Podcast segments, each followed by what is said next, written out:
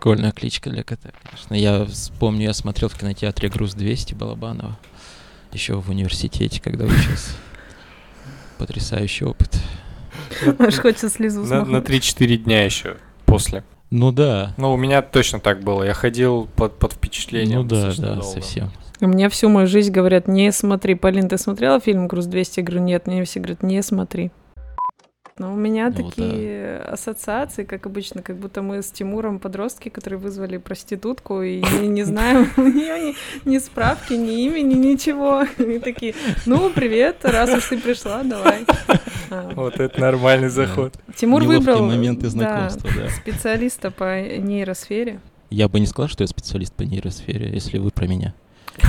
Ну, ты больше специалист по нейросфере, чем я, потому что тебя для нейросферы сюда и позвали.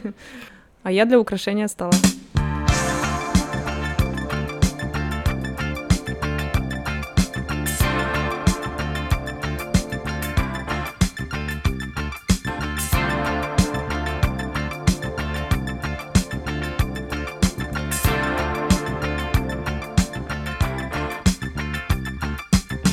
Э, Всем привет, это легко просто и подкаст номер 75. Да, сегодня у нас в гостях Саша, И бижутерия. который продает, не продает бижутерию оптом, админ телеграм, да, админ телеграм-канала Don't Panic, э, главный поставщик э, не- нейроновостей. Ну серьезно, как-то э, я в- когда меня ку- куда-то, в общем, где-то спрашивают, типа, что я читаю про нейрофизиологию, нейробиологию вообще из последнего, такой, ну, телеграм-канал в основном, вот классный канал. А По- Тимур сейчас гладит котика. Э, Глажу котика, Всё. да. Полина вселенная. Да, Полина, все вселенная. Я вот э, на днях определила себя наконец-то, кто я. Я что-то между завхозом и маркетологом. Ну, вот примерно так. И увлекающийся человек. Э, Да, это так. Ну, это круто. Да. Я, правда, не понимаю, что такое завхоз. ну, это честно. тот, который занимается хозяйством и всем остальным, и маркетолог. Ну, я что-то между А, посередине. Но это самое максимально понятное определение себя, которое я выявила за все годы жизни, так что уже неплохо. Ну, по крайней мере, я не бижутерия. Как будто это что-то плохое. Ну, Бижутерия прекрасно. Про бижутерию это просто шутка. Это дурацкая шутка, которая затянулась на многие годы. И меня сейчас все в Телеграме, ну, раз уже 10, наверное, спрашивали, продаю ли я действительно бижутерию. Поэтому пришлось мне написать, что я не продаю. А ты расскажешь Ну, эту дурацкую шутку, пожалуйста? Ну, она дурацкая, поэтому нет. Слушай, ну мы любим Она дурацкие дурацкая шутки. и, и- дурацкая и никчемная, поэтому я а ты слушал подкаст Тимура? Знаешь, тут как бы место для таких шуток вообще самое то. Целая полочка для них. Полина, не дави на человека, пожалуйста. Хорошо, я не буду настаивать. Молчу. Пошла в угол, женщина. Да, если я как-нибудь почувствую расслабление, я расскажу эту шутку, но пока я еще не готов. Хорошо, это будет маркер. Э, Это главное, чтобы это было внезапно. Вот. Ну, надеюсь, ты почувствуешь расслабление.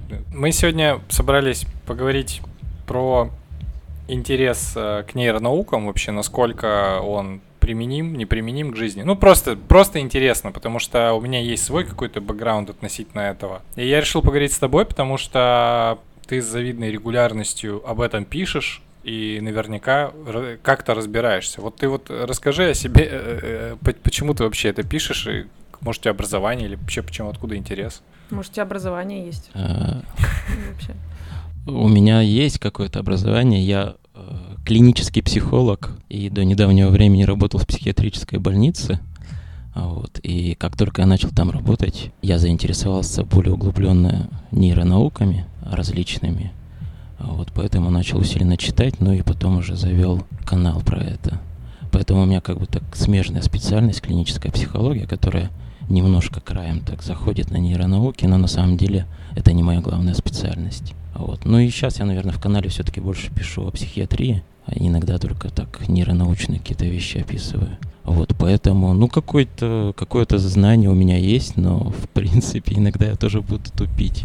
Это нормально, это наш девиз. А слушай, если ты вот начал уже, а в чем, э, где проходит граница между условной психиатрией, психологией и нейронауками? Мне просто казалось, что вот это вот э, э, психиатрия, это тоже отчасти можно ее туда принести.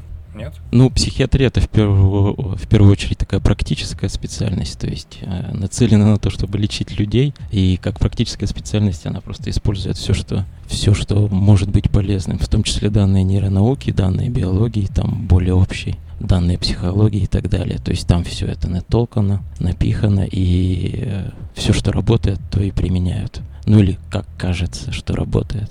А психология, она более такая общая штука, то есть есть какая-нибудь когнитивная психология или когнитивная нейронаука, а связь между ними вообще очень тесная и границы размыты, поэтому там довольно сложно определить, кто-то когнитивный нейроученый или когнитивный психолог, иногда это довольно сложно. Вот. Ну а так в психологии есть очень много всяких специальностей, которые очень далеко могут быть от нейронауки, а могут быть очень близко. Например, какой-нибудь организационный психолог, он не думаю, что вообще как-то связан с нейронаукой, а нейропсихолог это, ну я думаю, это человек, который уже в нейронауке. Поэтому тут очень все плавает.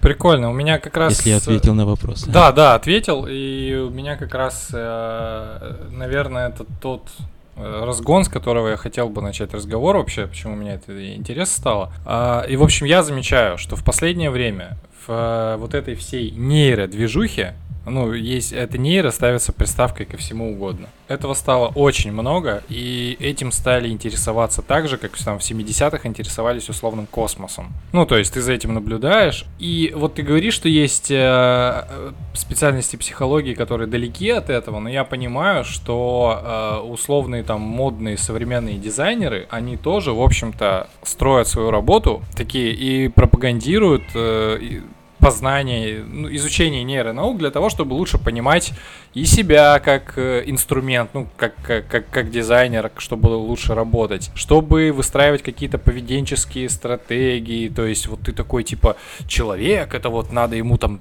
а, дофамина как-то там добавить, или вот э, а мы вместе обнимемся, это будет окситоцин, и будет приятно. В общем, э, такой движухи очень много, и я, моя основная рабочая специальность редактор, то есть такая даже моя мета, мета-профессия, то есть я всем, чем бы ни занимался, я редактирую. И редактируем многие там какие-то материалы, даже вот сейчас э, в игровой, э, ну, гейм-индустрия, и люди, которые там занимаются инвестициями в гейм-индустрию, такие типа, ну, в общем, это же аддиктивная типа тема, и там вот надо, и, и начинают сыпать вот этими нейротрансмитерами, ну, как... Дофамин, несеротонин. Да-да-да-да-да-да-да. Причем... Ацетилхолины.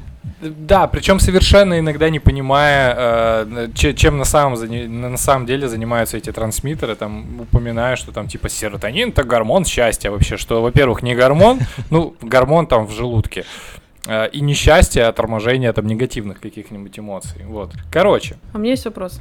Давай, вот, да.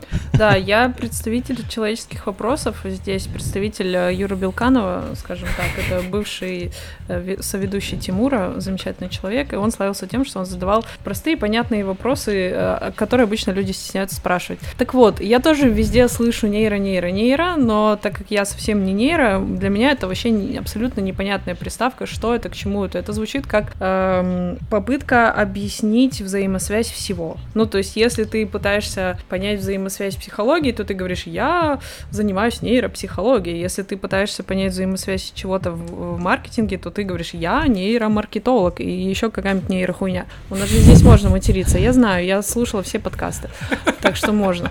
Вот. Э, объясни, пожалуйста, мне и всем простым смертным, которые не слишком умны, но очень к этому стремятся, э, что вообще значит нейро? С, с какого места ты становишься нейроученым? С какого момента?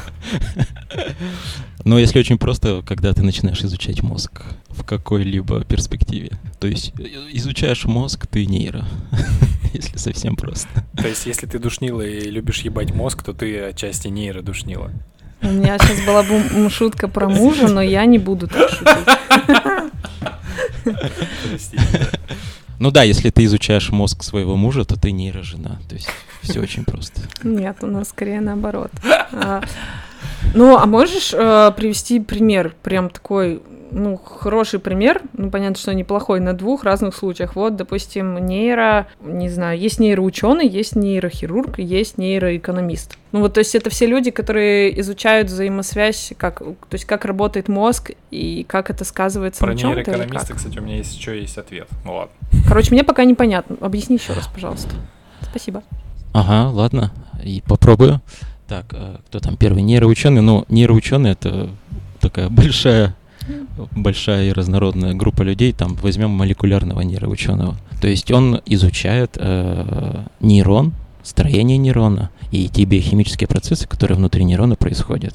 То есть как раз-таки там, как э, нейромедиаторы подходят в визикулах к Я знаю синапсу, такие слова, да. как они, Мгм. как они туда, значит, выбрасываются, как их потом обратно засасывает, раз или там обратно их используют, или их разрушают и так далее. Вот, то есть вот изучение вот этих всех процессов. Причем он не, не должен э, проецировать это все на поведение, на какие-то высшие психические функции. То есть это вот этот скачок, который, кстати, вот в статье был описан, э, нейроболщит, да, по-моему. Да, Близкий, да. который в Вот там э, вот, ноже, да. да-да-да, Иван Иванович. У него, кстати, крутой канал есть, Черномырдин моей психо... нашей психологии, по-моему, называется. Да-да-да.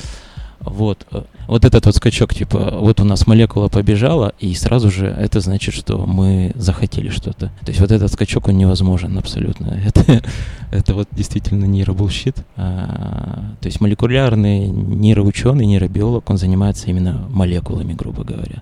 Нейрохирург это, ну, скорее всего, это практическая специальность в первую очередь, поэтому изучает и знает, как резать мозг, как вырезать, например, аневризмы, как... Ну, то есть, в принципе, практически как помочь человеку, у которого что-то с мозгом не так. Вот, а нейроэкономист — это очень смешные ребята, на самом деле они хорошие. То есть они, в принципе, э, в отличие от нейромаркетологов, они полезные. Ну или, по крайней мере, потенциально полезные. А, есть такая наука, как поведенческая экономика, где изучают вот всякие поведенческие особенности экономического агента. Типа, будет ли он покупать в такой ситуации, каким стратегиям он подвержен и тому подобное. Так вот, нейроэкономисты, они просто пытаются совместить это, совместить это знание с тем, что в башке происходит. То есть как там популяции нейронов загораются, как они перестают э, активничать, какие там сети мозга включаются, выключаются и тому подобное. То есть они ищут такие связи и пытаются это все как-то смоделировать, объяснить э, в какой-то цельной модели, типа что вот это так работает. У них ни черта, по, по крайней мере, пока не получается, но потенциально может что-то выйдет. А есть нейрожулики? Да, Или это конечно. нейромаркетологи? Жулики ведь. Ну, это нейрокопирайтинг, Ну, слушайте, я э, вот- вот, вот какая-то такая тема.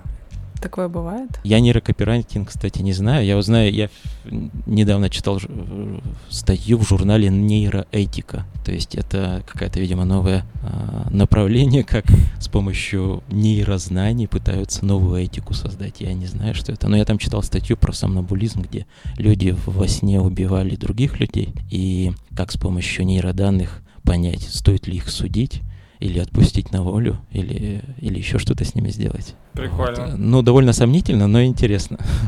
Про экономику, кстати, просто дополнение. У нас же основной, кажется, ученый, который этим занимается, это Василий Ключер- Ключерев, и он Да, нейроэкономист, да. он. И он как раз говорит про то, что это даже не сколько про экономического агента, это сколько про, в принципе, поведение. То есть они там обезьян э, изучают, и вот это не, не обязательно, что это должно э, потом приводиться к, к факту там обмена или продажи какой-нибудь, а просто про поведение.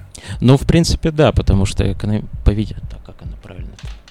Экономика поведения или поведенческая экономика, Экономика, да, да. да. она просто использует бихевиоризм. То есть во многом она берет какие-то наработки бихевиоризма, а, ну, какие-то уже более современные и так далее. А бихевиоризм, он про все поведение, поэтому здесь можно да, сказать, что про все поведение, в принципе. А он работает, кстати, это бихевиоризм, это рабочая модель? Насколько я знаю, не особо же.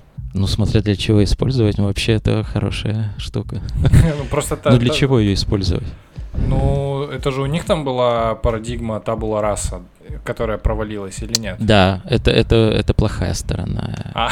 бихевиоризма. А, Это не значит, что весь бихевиоризм плохой, потому что, ну, сейчас вот в нейроисследованиях, когда все-таки пытаются там а, вот этот вот пробел, эту бездну между молекулой и поведением, ну, как-то сократить, они используют именно поведенческие эксперименты. То есть все эксперименты на животных и даже на людях, они берут много из бихевиоризма. То есть вот эту парадигму там классическое обусловленное, обусловливание, оперантное обусловливание и тому подобное. А, так вот, все-таки вопрос такой: э, имеет ли сейчас в 2021 году смысл э, как-то факультативно изучать э, какую-то популярную нейро, нейро, нейро, нейро, как, как, базу, как, нейробазу, нейробазу, да, чтобы как-то и, и ну и к чему это может привести, кроме как к интересу и еще одному там я не знаю пласту смыслов, который помогает тебе просто ну жить веселее, интереснее и есть ли практическая польза у этих знаний? Ну если нет какой-то конкретной пользы,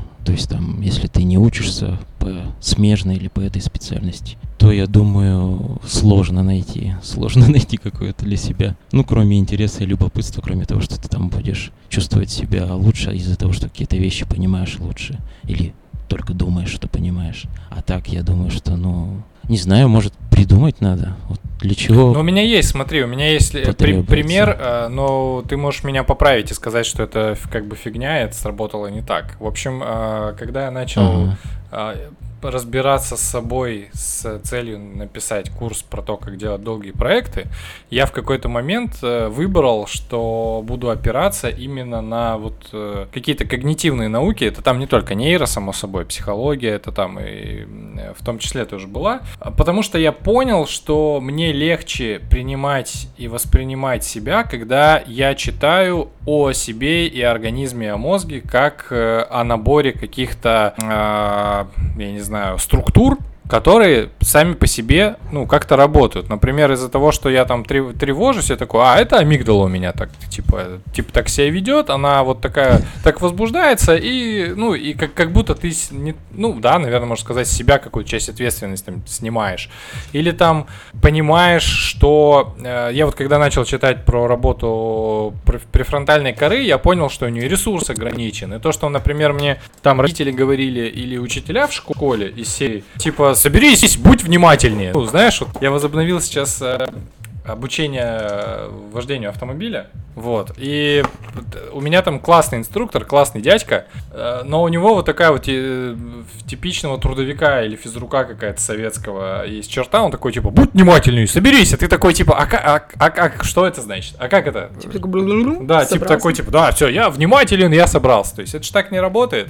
Вот. И теперь у меня, когда я уже и книгу написал, там, и вот это все, а, я уже понимаю, что, типа, вот просто так быть внимательным невозможно. Но зато я знаю, из чего там состоит условно внимание, и что я могу для этого сделать. И отчасти в этом мне помогли вот э, изыскания, какие-то там чтения, вот, вот такой не, нейро какой-то литературы. Вот. Разве это не так работает? Э, да, я думаю, ты прав. Просто э, я так понял, что ты же не только нейроданные брал, ты там когнитивную психологию, ты там свой опыт взял, ты... Это, в общем это была какая-то компоновка знаний. То есть ты так почитал, подумал, и у тебя а, получился результат. А когда ты просто какие-то нейрокниги читаешь, просто потому что считаешь, что это тебе как-то поможет, ну это, наверное, плохой путь. Вот. Ну и в принципе, а, вот в статье Иванчей, наверное, про это и говорится, что сами нейроданные, они вот у них чарующее такое обаяние есть, что хочется там знать, как эта молекула дофамина, зачем она вообще и куда, куда там впрыскивается, выпрыскивается. Но по сути это ничего не говорит о нас самих. Но мы хотим-то знать про то, как у нас голова работает, то есть как у нас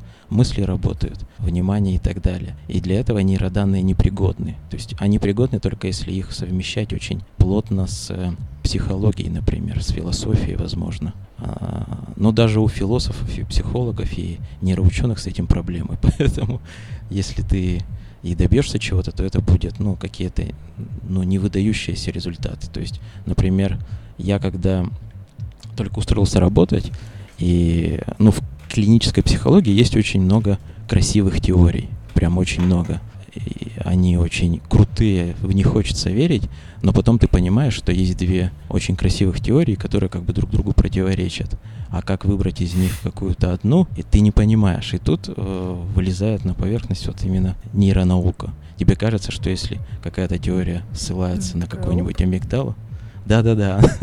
Она как такой шоумен, очень красивый, который завлекает. И вот э, если как теория ссылается... такой. Да, да. Мира Ургант. И вот стоит только какой-то теории, в какой-то теории сказать, а мы вот провели нейроисследование, и там амигдал, а, там амигдала, ну или миндалевидное тело, а, вот прям вот как мы и предполагали, оно так и работает, значит наша теория верна. И кажется, что вот он а, вопрос, какую теорию выбрать, по какой работать, он решен, но на самом деле это, это вот настоящий нейробулщит, то есть это полный обман mm. И это все как, такое. Какой-то камень всезнания в Гарри Поттере. Ну да, но... Такая у меня есть... база.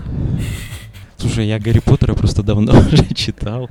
Я даже, ну, плохо его читал, поэтому я, может, не очень понимаю отсылки. Ну, зато вот. ты нейроученый. Или кто Да я не нейроученый. Да, кто-то ты там, да. продаешь, извини. Я, я кто-то там. Нейробижутерия, да. Нейробижутерия, да. Вот, но я к чему? В общем, э, просто очень легко подумать, что нейроданные тебе дают больше, чем они на самом деле дают. То есть на самом деле они, ну, какую-то частичку дают тебе э, какого-то само по себе оно ни черта не значит. А если ты говоришь, что там вот у меня дофамин повысился, я там съел банан, дофамин повысился, я стал счастливым, то это вот ты очень плохо вместил в свою жизнь дофамин. То есть это очень плохая модель, надо другую искать. Почему? В смысле, это тупо или, или, или Ну, дофамин, он же не так работает просто. То есть э, он же не то делает. Он на самом деле, дофамин это же вообще не про радость и не про счастье. То есть это... Это по, про предвкушение и про движение. Ну там, если по научному... функций же. Ну да, но вот если брать именно такую поведенческую, какую-то субъективную, то он больше коррелирует, там, связан с тем, что а, ошибка в ожиданиях ты что-то ждал, и то, что ты ждал, оно случилось. То есть ты ждал чего-то хорошего, но получилось совсем охуенно. Тогда дофамина будет много. И тогда в этой же ситуации дофамина тоже будет много. И ты э, будешь как бы ждать это еще сильнее. А если ты что-то ждал, но ничего не случилось, то э, там фаринг дофамина, он будет снижаться. И получается у тебя... Но это можно перенести с такими большими оговорками на мотивацию. То есть ты дальше просто э, не захочешь это делать. Но это опять же с большими оговорками. То есть это... Ну, нужно понимать, что это как бы... То есть вот эти оговорки, они не для того, чтобы ты пошел что-то делал, а какую-то очень приблизительную модель дофамина у себя в голове создал. Вот. Короче, практически совет не ничего не ждать, а потом, о боже мой, я же не ожидал. Не, а я знаю, кстати, я нашел практически Да совет, нету тут практически. Слушайте, слушайте, не, да нет, есть, тут не... есть, Да смотри, нету, нету, есть. нету, нету, вообще нету практически Нет, советов. есть. Никаких практических Ну погоди, ну советов. как нет? Смотри, смотри, э, дофамин явно выделяется от э, от какой-нибудь хорошей той, той же еды. Ну не не от банана прям там, ну условно, а Банан не очень хорошая еда просто. А мне Блин, нравится. мне казалось, просто так, так, так работает история с подкреплением. Когда ты чего, чего, чему-то учишься, у тебя начинает получаться, и для того, чтобы этот эффект закрепить, э, есть вот эта вот история с наградами. Это же поведенческая тема, которая есть и в, дресси- в дрессуре, например. То есть, когда ты чуть-чуть, ты вот эта вот награда, когда ты понимаешь, что ты себя, себя сейчас загра- А. награждаешь за то, что хорошо получилось, это как бы закрепляет как будто бы эффект. Да, Нет, но зачем тебе дофамин? Зачем тебе дофамин в этом? То есть он, то есть поведенческие люди, то есть которые занимаются поведением, они давно уже эти закономерности выяснили. Зачем здесь дофамин для тебя? То есть они нужны, то есть дофамин нужен в модели, то есть модель они какую-то построили, им нужен дофамин, чтобы э, совместить поведенческие данные, то есть что там человек или мышка, что мышка делает и что у нее в башке происходит. Вот для этого тогда нужно оперировать, э, апеллировать к дофамину, там, к какому-нибудь стриатуму и там, как это все происходит. А тебе это зачем дофамин? То есть, ну вот, да, э, подкрепление происходит, мы все живем Мышке он нужен, Тимур, а тебе нет. Мышке нужен дофамин, мышке ученого дофамин нужен, а нам, я не думаю, что... Ну, Нам не нужен. да. а зачем? То есть вот э, если ты скажешь, что э, что вот если я сейчас буду делать такое-то дело, у меня потом уровень дофамина будет высоким. То есть, ну, по факту ты можешь себя этим... Ты можешь себя замотивировать, и может даже это будет правда в какой-то степени. Но... А, ну это, это самосбывающееся пророчество здесь включается, и ты Ну такой да, просто на вот Но это этом, м- также можно сказать, если я это сейчас сделаю, меня потом а, Бог а, поблагодарит как-нибудь, я не знаю, пожмет мне руку и так далее. Типа я правильно сделал. То есть то же самое. То есть мы сами выбираем себе подкрепление. То есть дофамин из части уравнения, по сути, становится целью, а не частью уравнения. То есть ты просто хочешь, то есть ты с помощью дофамина себя, то есть с помощью вот этого нейробулшита, вот ты себя подкрепляешь, говоришь, ну вот буду сейчас э, себя в дофамин вырабатывать, хотя ты дофамина ни разу не видел в жизни своей, и в принципе не, непонятно, как он работает. Э, а можно вот э, такой пример? Это, ну, я же сказала, да, что я за глупые вопросы. Это примерно как э, серии ты выпил витаминку омега-3 и такой думаешь, все, завтрашнего дня кожа у меня будет как шелк. Также Тимур с бананами и дофамином, нет? Или это совсем другая история? Мы можем это вырезать. Зачем? Почему? Хороший вопрос. Просто, а можешь немножко подробнее? У меня там ответы, ответы. Я не поняла тебя, а ты не понял меня. Ну, такое бывает. Так, ну, ты дальше что-нибудь рассказывай. А Не-не, погоди, я сейчас про Омегу попытаюсь понять. У тебя есть ожидание от Омеги, что Омега влияет на состояние кожи? Нет, сейчас, сейчас, подожди. Вот ты, вы такие говорите, вот ты, Саша, говоришь, что дофамин, он, ну, не так работает, как ты себе представляешь. Он не значит то, что ты вокруг э, него себе надумала, что у него такая корона. Ну, я для себя пытаюсь это принести на то, что, типа, что-то мгновенно действует или мгновенно оказывает какое-то влияние, или, ну, как-то буквально буквально. Короче, я пытаюсь это буквально себе объяснить. И ближайший буквальный пример это когда мы пьем витаминки и думаем, что мы через день будем такие прям бодрые после витамина D и шелковистые после какой-нибудь омега-3.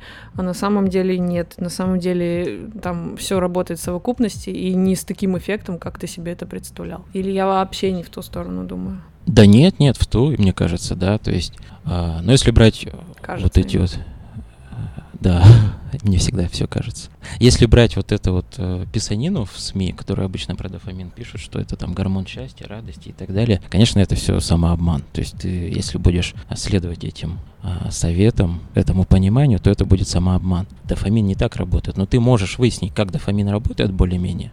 То есть что там современная наука об этом говорит. А это, в принципе, может какую-то пользу привести, например, в том, что ты в следующий раз статью прочитав какую-нибудь про дофамин, поймешь, где она не права. И, например, поймешь, какие советы, которые дают люди, исходя из их понимания дофамина, они неверные.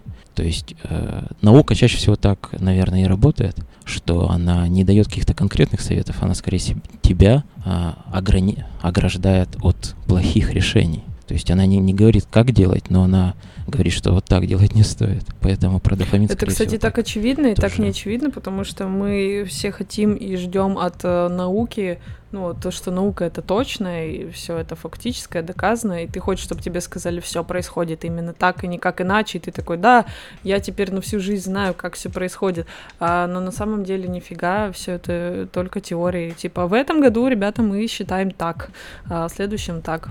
И зря мы резали мозг в прошлом году, так не надо было делать. Не, ну в этом же на самом деле мы говорили на эту тему с Сашей Али. А, это человек, э, который уличную эпистемологию в России начал развивать. Саш, знаешь, да, эту тему? Нет, вроде.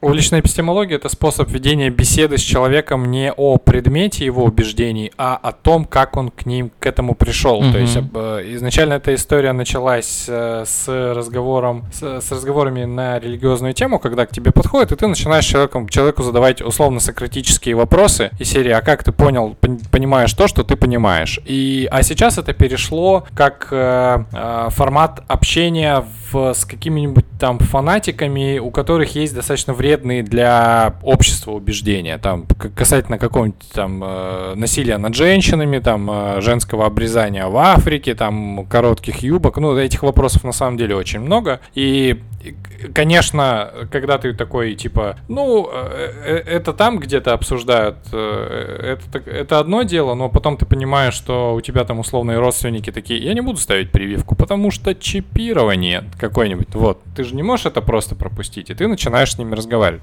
Вот, это такая полезная история. Так вот, само собой, уличные эпистемологи, они опираются на науку, но они там ей, естественно, 100% не доверяют, потому что доверять 100% это значит, что, ну, какая-то ерунда. Вот, но тем не менее, э, он и говорит, э, от науки никто не ждет, э, что это волшебная палочка, что там пришли ученые, там что-то сделали, и это оказалось именно так. Так это в мире не работает. Наука хороша как раз тем, что она а, занимается самоцензурированием условным. То есть она делает одну гипотезу, проверяет, если она оказывается неправильной, ну то есть ее меняются. И таким методом там два шага вперед, один назад, то есть мы, в общем-то, и двигаемся к тому, что у нас уже есть, и это уже показывает то, что наука это круто, потому что мы вот сидим, разговариваем э, с, через несколько часовых поясов, э, используя ку- ку- кучу всяких достижений, вот, э, и это очень круто, вот, поэтому, ну, наука это, это как бы не, не панацея и не, да, и не волшебный камень какой-то.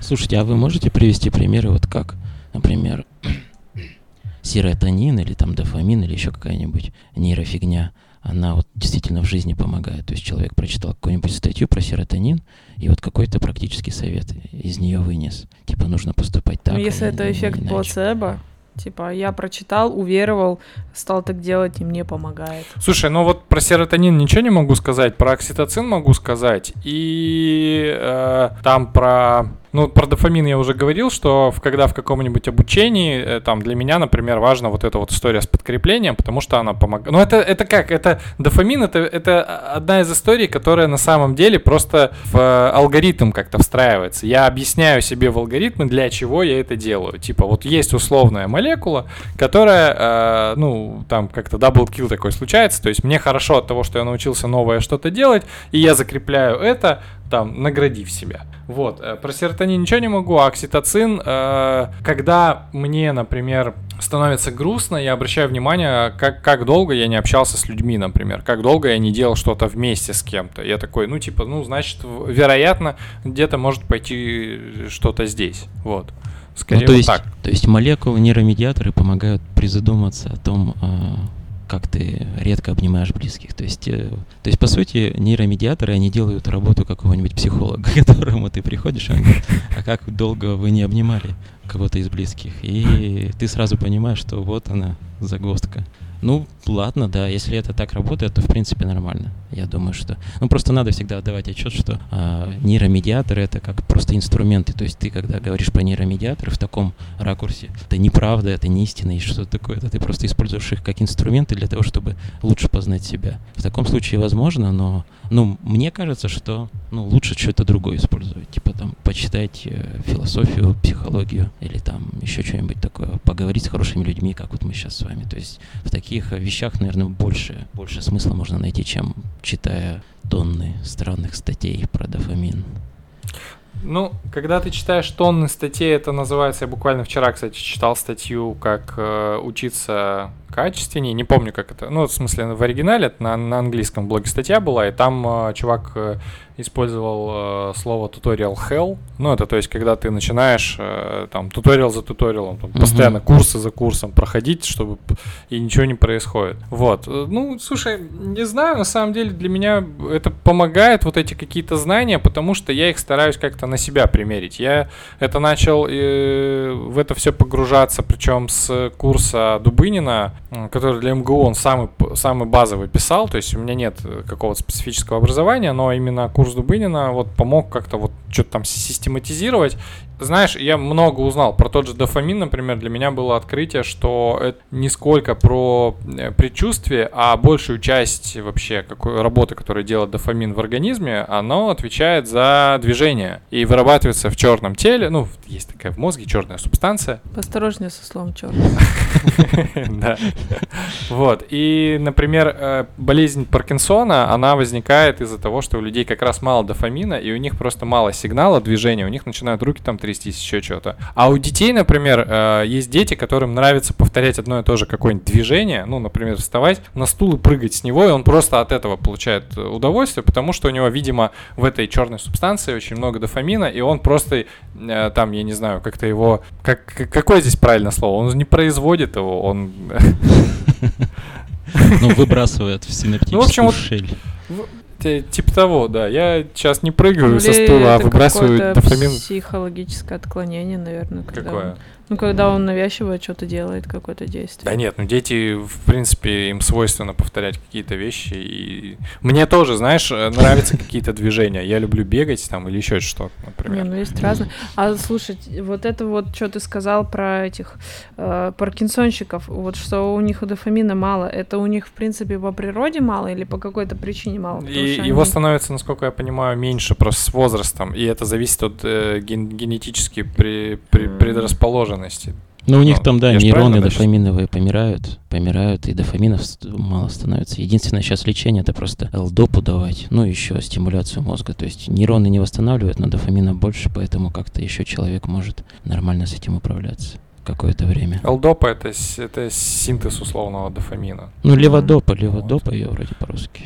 А как-то человек, ну, кроме физических вот этих отклонений, он ощущает нехватку дофамина или нет? Ну, кроме того, что он там хуже думает. Там, знаете, с э, боль, больных Паркинсоном же их очень активно исследуют, они прям такие очень популярные, подопытные для нейроученых, потому что на них можно, во-первых, проверить, как ведет себя человек, у которого мало дофамина, то есть как он принимает решения, потому что дофамин же он он очень важный нейромедиатор для принятия решений. Вот это первое. И второе, когда их начинают э, лечить леводопой, то у них иногда периодически происходят изменения в личности. То есть они становятся более импульсивными, активными, такими немножко маниакальными. Вот. И это связывает а, именно... это когда больше дофамина. Да, это связывает именно с тем, что резко... Когда вот эта штука. Да, это, ну, не колют, но ладно.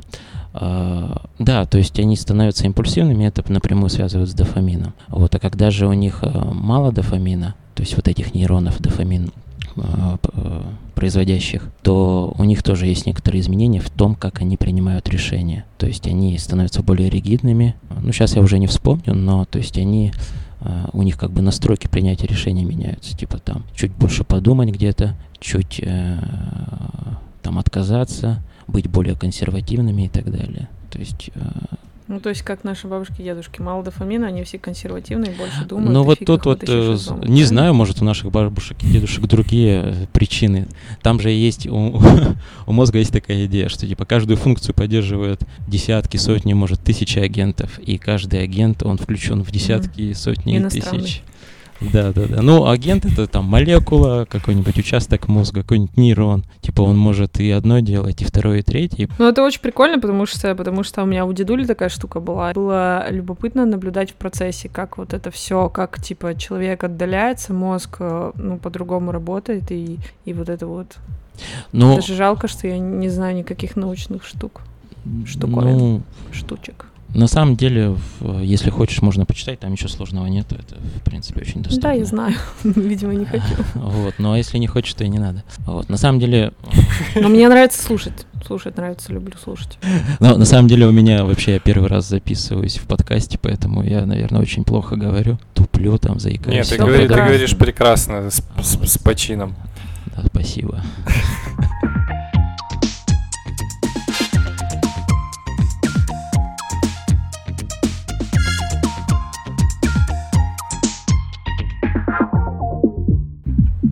Слушай, а вот э, правда, что до сих пор не ясно, как э, работает, как работают антидепрессанты? Потому что я слышал такую идею, я особо не копал, но как будто бы есть идея, что мы типа э, знаем, как э, синтезировать их, но не очень понятно, что они действительно в мозге про... да, делают. Да, с антидепрессантами это вообще очень интересная история, то есть там, но это очень сложно, то есть это прям сложная тема, и я вообще в ней тоже плохо разбираюсь, но смысл в том, что сейчас уже последние лет 10. Ну, там отказались от моноаминовой гипотезы, вот в такой в классической форме. Это значит, что типа вот серотонин, он просто за, плох... за хорошее настроение э, вкачивать в людей серотонин, и у них улучшится настроение. А вот эта теория, она типа побыла, накопила противоречий и рухнула. Сейчас думают, что на самом деле серотонин меняет, опять же, настройки, э, ну, можно сказать, нейрональных, э, на, настройки нейронального обучения. Типа, как человек реагирует на опыт. Это очень хорошо укладывается в тот факт, что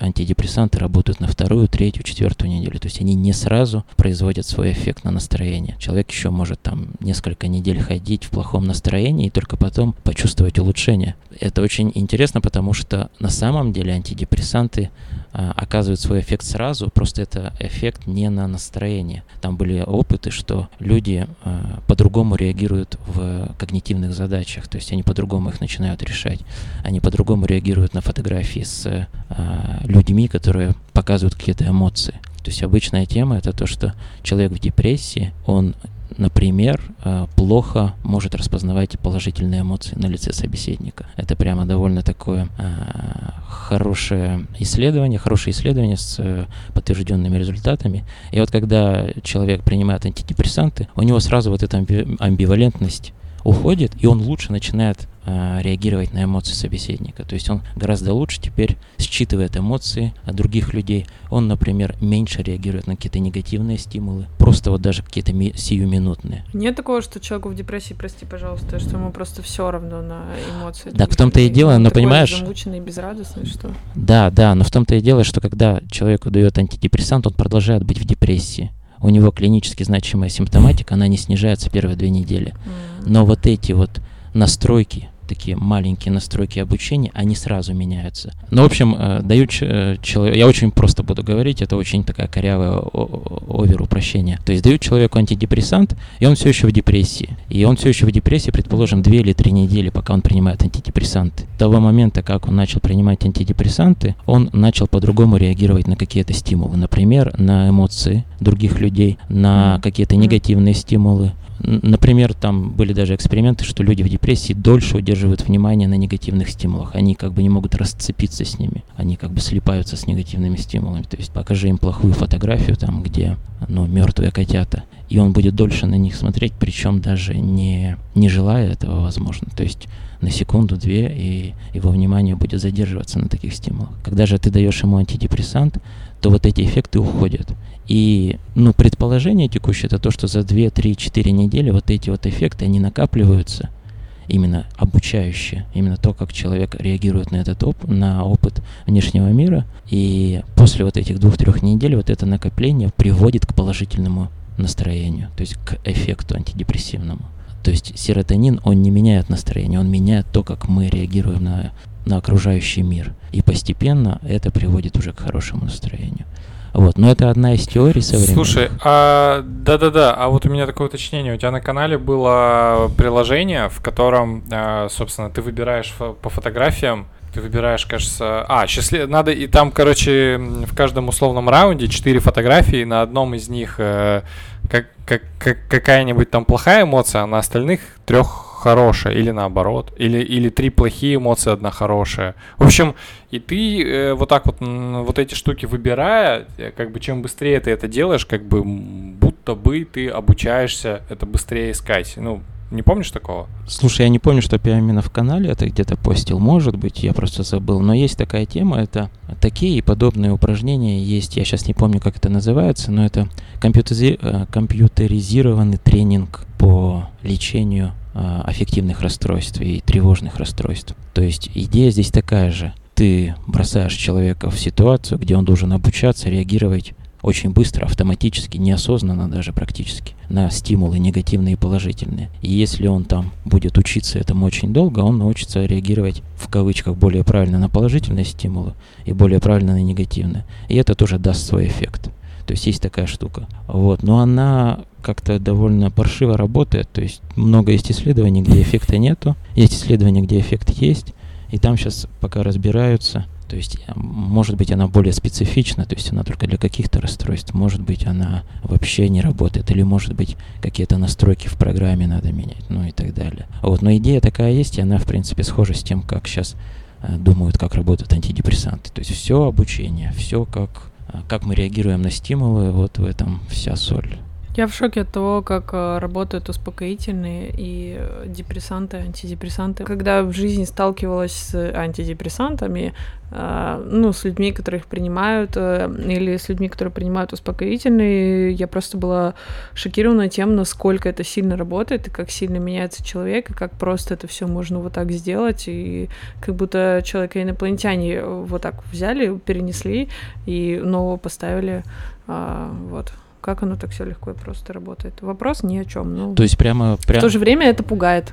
То есть прямо как э, в личности какие-то изменения были? То есть прямо как будто бы другой человек? Ну, как бы ну да, да. Ну, если конкретный пример, то, э, например, у меня отчим не слушает подкасты и э, алк- алкоголик, вот. И какое-то время ему э, давали секретно таблетки от, ну, что-то типа успокоительного, какие-то, короче, вот такие таблетки. Не могу сказать, что точно.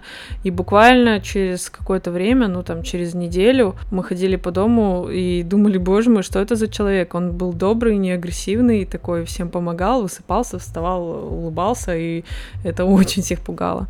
Вот. Ну, пугают, да, я согласен, что такие изменения пугают. В отделении, в котором работал, таких изменений тоже было очень много. То есть человек прям на глазах меняться может или может не на глазах, но постепенно, но все равно ты эти изменения очень легко можешь читать.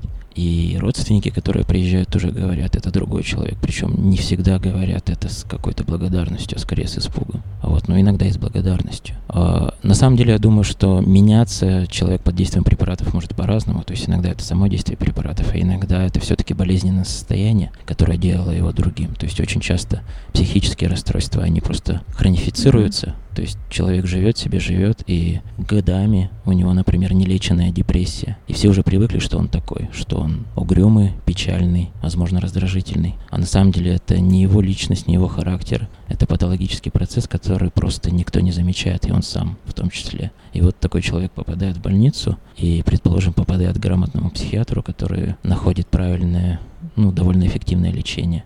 И вот он становится другим человеком, как кажется родственником. На самом деле он просто стал тем, кем он был всегда. То есть это очень частый фактор. Еще с псих... у психологов же есть э, история, ну, в смысле, один из эффектов, э, когда родственники начинают тебя воспринимать как-то не так, когда, например, у тебя условно не было границ всю дорогу, и в какой-то момент ты начинаешь ходить на терапию, становишься неудобным. Ты становишься, да, ты такой типа, а нет, а мне вот так не нравится, а вот это там это, а вот и начинаешь как-то проявлять себя, и это тоже такая ответная реакция системы. Есть ну, такое, поэтому да. есть же мнение, что есть же мнение, что, например, э, вот ты можешь, кстати, это подтвердить или опровергнуть, э, что э, семьи алкоголиков или людей с какими-то аддикциями, они тоже должны проходить э, терапию, потому что они тоже, в общем-то, должны меняться, ну, потому что это в системе как-то работает. Да, да, это очень эффективно, это очень хорошо. То есть созависимые отношения, э, есть такое и психотерапия специально для этого, и психообразование, то есть это прям очень полезно. На самом деле, среда, в которую попадает человек после там лечения, не знаю, там после там лечения наркомании или, не знаю, депрессии, это очень важно. То есть даже то, что я там э, рассказывал про антидепрессанты, что очень важен опыт. Если человек принимает антидепрессанты, а опыт у него все равно негативный вокруг, то эффекта, возможно, и не будет. Поэтому, например, антидепрессанты хороши с психотерапией. То есть эффект чуть-чуть mm-hmm. выше и стабильнее. То есть, возможно, где-то вначале нужны антидепрессанты, потом психотерапия подключается, где-то сразу. Вот. Но здесь та... Сложненько это все. Ну да, да. Но здесь та же тема. То есть человек там пролечился после наркомании или алкоголизма, возвращается в семью, где отношения все те же самые. И получается он в тот же самый опыт попадает. И здесь такая же идея, как с антидепрессантами. Он понемногу опять и начинает реагировать так, как раньше. Его опыт накапливается. Даже если его семья ничего плохого не делает, какие-то взаимодействия, они все равно идут по-старому. И получается, что он приходит к той же самой точке. А, ну, такое вот общее, да. общее объяснение. А мы уже, ну, не, не один подкаст обсуждали тему, что, ну, касаемо психологии, что очень сложно понять, э, нытик ты или у тебя депрессия. Ну, то есть, вот ты говоришь, может быть, человек всю жизнь был хорошим, просто он, у него была депрессия. Может быть, он всю жизнь был, ну, просто нытиком и мудаком, и, и это сложно понять и сложно определить. Это опять же вопрос э, без вопроса. Да нет, это очень хороший вопрос. Просто депрессия это ты не, не, не нытик и мудак депрессия. Люди в депрессии тоже очень отличаются. Вот они очень часто бывают благодарными и очень отзывчивыми, даже в депрессии. Это даже чаще бывает.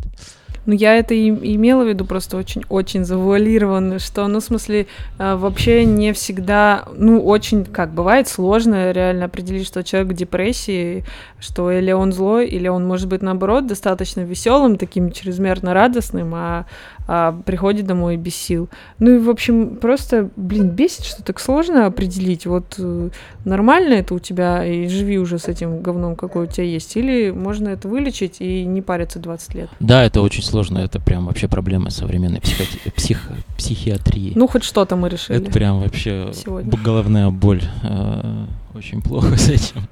То есть, ну, на самом деле, конечно, там психиатр может очень долго и выдумчиво расспрашивать, как э, вы сам э, себя чувствовали там два года назад, год назад, как эти изменения произошли и так далее. И, ну, человек, во-первых, у него память довольно сильно искажается, и она э, подвержена байесам, то есть это искажением тоже. А, во-вторых, все-таки человек в состоянии депрессии, а, ну, тоже довольно по-другому смотрит на весь свой предыдущий опыт не замечая каких-то положительных вещей, и для него, возможно, вся жизнь кажется вот такой вот сумрачной и серой. Поэтому, конечно, вот метод сбора анамнеза, он хорош, но с большими ограничениями. И это ограничение пытаются там по-всякому обойти, находя биомаркеры депрессии, с ними сейчас все не очень все хорошо. Или, например, есть сейчас способ с помощью смартфона, он тоже такой довольно этично, э, этически противоречивый.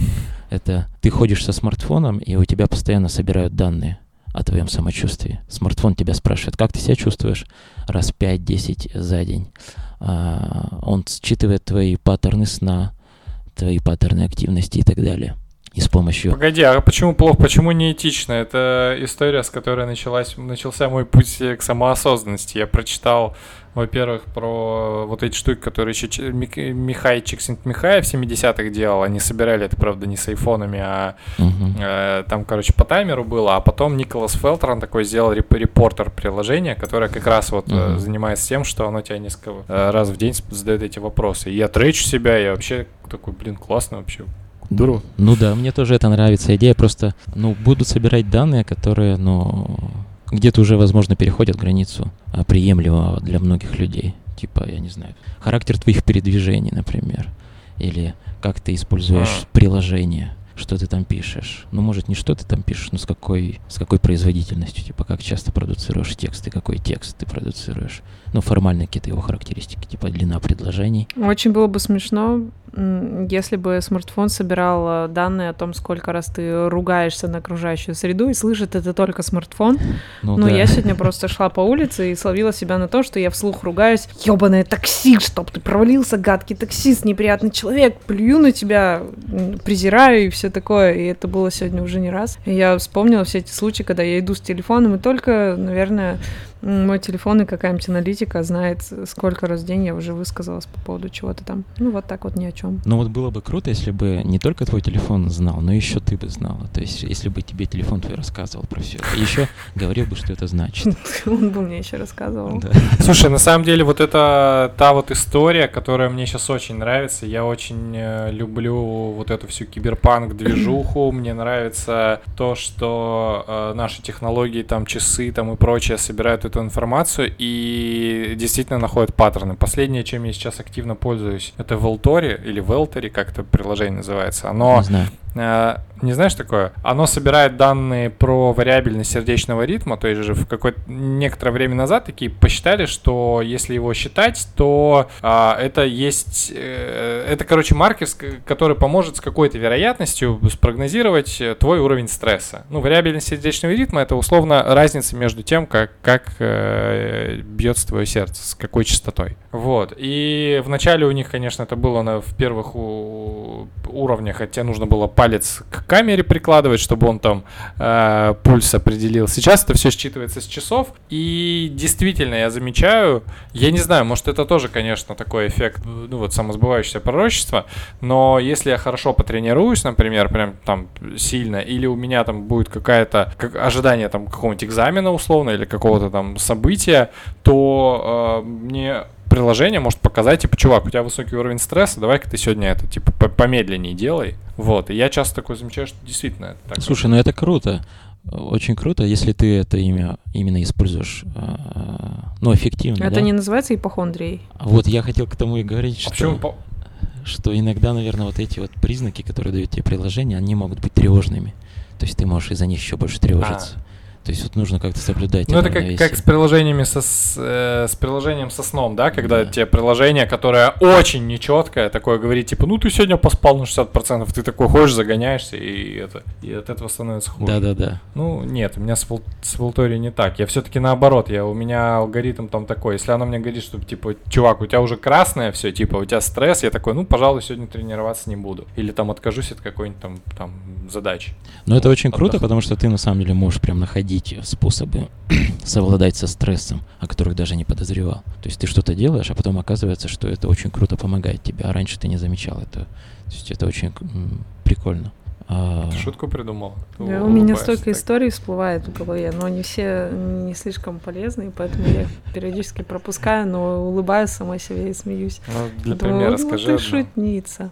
Да это такая, просто сюда же история, ну что классно, если бы было бы что-то, что тебе, ну, это про будущее показывало, что происходит на самом деле, потому что бывает ты настолько находишься в каком-то процессе действий, что ты, ну, не замечаешь маркеров. Ну, типа я на прошлой неделе, например, сидела э, и очень расстраивалась от того, какая я тупая, что я ничего не могу придумать, что у меня а, ошибки в тексте, ну, просто через слово. Типа я 20 минут проверяю текст, сижу прям проверяю текст по нескольку раз, публикую его, а у меня там, ну, в слове инстаграм, допустим. Ну, как это вообще? Как это возможно? То есть я уже думаю, может быть, мне маме позвонить, спросить, может быть, ну, мне не говорят, что я а, там падала в детстве головой, ну, как-то, а я с этим живу. А, вот, а потом через день я прихожу домой, нет, не домой, в гостиницу, не будем говорить, где и зачем. В общем, там работает кондиционер, там прохладно, спокойно, я выспалась, все хорошо, я села работать, и я ту же самую работу делаю не за 2 часа, а за 15 минут, и все нормально. Я такая думаю, хм, может быть, просто я вчера была такой тупой, потому что это был 14 час работы при температуре 32 градуса без кондиционера. Вот почему мне вчера никто не сказал, типа, Полина, просто условия труда невыносимые, несовместимые с жизнью. Ты не тупая, иди домой, выспись, отдохни, выпей холодного пива, посиди под кондиционером. А, ну, было бы такое приложение, было бы хорошо.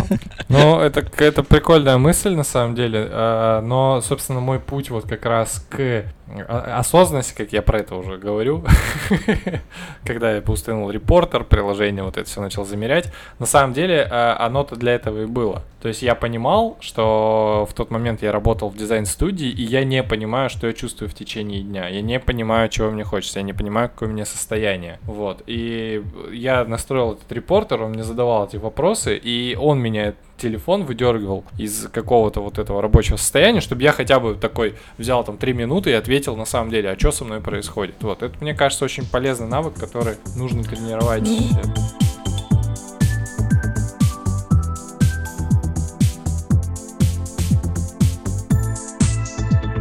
Кстати, мы пришли вот на очень актуальную тему, правда, отошли от нейротемы, где я совершенно... Это же не обязательно. Да, не разбираюсь. Э, Вот я очень часто думаю о том, что я изрядно себе не доверяю. То есть я не знаю, устала я или ленюсь, э, там, не знаю, ною я, или действительно расстроена, или и еще какие-нибудь штуки, и я прям сижу и думаю, кто-нибудь бы мне это сказал, но периодически я для этого хожу к психологу. Я ему вываливаю и говорю, вот скажите, что это такое? Типа, что это значит? Я плохой человек или нет? Я не понимаю. Вы мне скажете, я, ну, соглашусь там, буду работать над собой. Но, может быть, я неплохой человек, может быть, у меня есть просто какие-то требования к жизни маленькие, небольшие, минимальные. Ну да, это сложно всегда узнать. И что психолог говорит? Рассказывает. Если не, если не секрет, конечно. Ну да, периодически говорит. Ну, периодически я прихожу, например, я вот могу спросить, скажите мне, истеричка я в данной ситуации или нет, или что-нибудь еще. Но для этого у меня была другая система, я, правда, перестала вести, Тимур знает, я в календаре там помечала дни этих э, всего подряд, ссор, настроения и прочего, чтобы э, решить вопрос для себя, э, истеричка я или нет. Этот вопрос, по крайней мере, решен. Я не истеричка, я скандалю очень редко. Раз в полгода это не считается истеричкой. Я к себе такого уже не предъявляю. Вот. Прикольно. А, цветы мне часто дарят. Это вот мы выяснили для мужа. Ну, просто я жаловалась, что мне редко дарят цветы. А потом я стала помечать в календарике. Мне стало стыдно. Потому что он был прав. Вот это прикольно, я тоже такую идею. У меня просто жена тоже говорит, что я редко дарю ей цветы. Вот. А мне кажется, что я очень Ну часто вот. дарю. Я прям постоянно с цветами, а она все говорит, что редко. Заведу календарик Ну, тоже. ты заведи календарик. Да. Вот. Ну, понять на да, было самом бы деле... что-то, чтобы говорило нам конкретно, что происходит. Ну, приложение навряд ли будет говорить это. То есть он скорее, приложение будет как-то это провоцировать. Ну, как знаешь, что-то система же говорит такая, пожар, пожар, выходите из помещения. Ну, что-нибудь бы говорила тебе, ты устал, ты устал. Так или у тебя для этого есть «Всё эмоциональная система, нормально». которая, собственно, по идее, для этого и должна Вот э, мне самое работать. главное здесь, Тимур, по идее, должна бы, наверное, работать. Ну, на самом деле, еще вот эти вопросы, которые ты задаешь, там, плохой я человек или хороший, они, они непродуктивные же совсем. То есть важно-то понять, неплохой или хороший ты человек. Потому что это слишком абстрактно. Продуктивно или нет? Не-не-не, но они непродуктивны не в том смысле, что там... Ну, в общем, они слишком абстрактны, и отвечать на них ты будешь очень долго, и ты весь этот э, долгий э, период времени ты будешь тоже непродуктивно в других делах, потому что ты слишком сложный вопрос себе задала, слишком абстрактный. Поэтому нужно более конкретное, типа, а вот если я сейчас сделаю так, посижу там полчаса на диване, после этого мне станет легче, или там я буду более готова там печатать. То есть что-то более функциональное. Обычно такие вопросы, когда себе задаешь, это легче э, понять взаимосвязи, какие-то закономерности. А если ты спрашиваешь у себя, плохой человек или там ленивый, или неэффективный, то ты загоняешь себя в, абстрактную ловушку мысленной жвачки. Это любят очень эти Да, КПТшники. женщины. Кто? Ну, КПТшники. Я, это, ну, простите, сексизм вырвался. КПТшники женщины. Женщины КПТшники любят КПТшные. э, искоренять это, а может какие-то другие люди. КП кто? А, КПТ... Когнитивно-поведенческая да, терапия. А, да, да, да. Ну, я, кстати, тоже попадал. Я же про это говорил, вот к- про в рамках обучения ав- вождению. То есть э, вот эти все инструктора, они тоже у них такое отношение к тебе, когда ты приходишь, как будто бы ты к ним не умеющий приходишь, но должен все уметь. Они такие типа, а что? А почему ты не замечаешь? И вот в этом случае я, конечно, э, благодарен себе и тебе за твой канал, А, за то, что я хотя бы начал примерно понимать, как работает внимание, ну, хоть, ну хотя бы по каким-то там вещам, чтобы ответить себе на вопрос, это не я мудак, не я медленно учусь, там, не мне что-то, а я понимаю, что вот в таких условиях, когда я пришел учиться чему-то новому, выезжаю в город, у меня внимания просто не хватает на все. Ну, Это конечно, конечно. важно понимать, э, если ты инструктор. И вообще бы как бы инструкторам бы не мешало бы вот это все посмотреть, чтобы как-то... Они же, собственно, и занимаются тем, чтобы ты безо- безопасно на каком-то от простого к сложному, ну, к, к этому навыку переходил. А когда тебя постоянно дрючат и орут на тебя, ну, типа как? Ну да, но по сути инструктор должен быть частью твоего внимания. То есть ты выехал в город, и ты еще не умеешь, не, ну не научился распределять свое внимание во время вождения. Поэтому ты там на 50% его распределяешь правильно, а 50% забирает инструктор. Он тебе говорит, здесь посмотри туда, здесь туда. То есть он выполняет э, роль вот такого когнитивного контроля для тебя. И постепенно, там, с каждой поездкой, его роль все меньше, у тебя все больше. А если он орет, то, конечно, ты больше внимания на его крики уделяешь и не можешь э, обучаться. То есть такая общая закономерность, она всегда есть. Ну, орет даже не то, что это плохо там или что он плохой человек, а то, что когда человек орет, ты невольно на него свое внимание обращаешь. То есть ты просто свой ресурс внимания на него как бы тратишь, и ты не можешь тратить его уже на дорогу. То есть, ну, это уже непродуктивно, по сути. Ну и плюс еще не, неприятно, конечно. Если неприятно, то, то это еще более плохо. Ну, я думаю насчет эффективности того, чтобы эффективно ли орать или не орать. С одной стороны, получается, что орать это неэффективно, с другой стороны, иногда так эффективно поорешь, что все начинает Не, ну это от спориться и контекста делать. зависит. Ну да, я про. У- у меня детей. на Ну, это работе- тоже опять негуманная У тема. меня на работе а, работала психиатр, которая очень любила такой прием, когда к ней, ну, она в приемном отделении работала, и когда приходят э, пациенты, ну, на плановый, на плановое или не на плановое поступление вместе с родственниками. И очень часто, ну, родственники бывают разными, пациенты бывают разными, и в состоянии они бывают разных. И они начинают орать. И у нее был очень э, прикольный прием. Она в какой-то момент, э, то есть очень долго ждала, просто сидела спокойно, тихо, ничего не говорила, а потом резко начинала орать на них в ответ. говоря, что она уже не может э, работать на такой работе и так далее. Конечно, это очень странное поведение от врача-психиатра, вот, но это очень часто помогало. И она говорила, что в нужный момент орать полезно, просто потому что люди тебя начинают слушать а, после этого. Вот, но она, так как это она делала скорее не на эмоциях, а какой-то своей странной психиатрической мудростью, то она, конечно, после того, как на нее обратили внимание, она сразу переставала кричать, а говорила уже по делу. А вот. Но ни у кого больше подобные вещи не получались, то есть это ее чисто фишка была. Ну сейчас, наверное, есть. А, у меня такая фишка была, так получилось, что я была вожатой, кем я только не была за это лето, так получилось, пару недель назад с группой детей. И э, удивительно, ты с одной стороны пытаешься быть э, гуманным с детьми и спокойно с ними разговаривать, не повышать голос, договариваться, и они настолько наглеют и садятся на шею и ничего не понимают, и ты вечно балансируешь на вот этой теме, типа быть гуманным и не быть мудаком, ну, не быть мудаком, быть гуманным, быть гуманным, быть мудаком.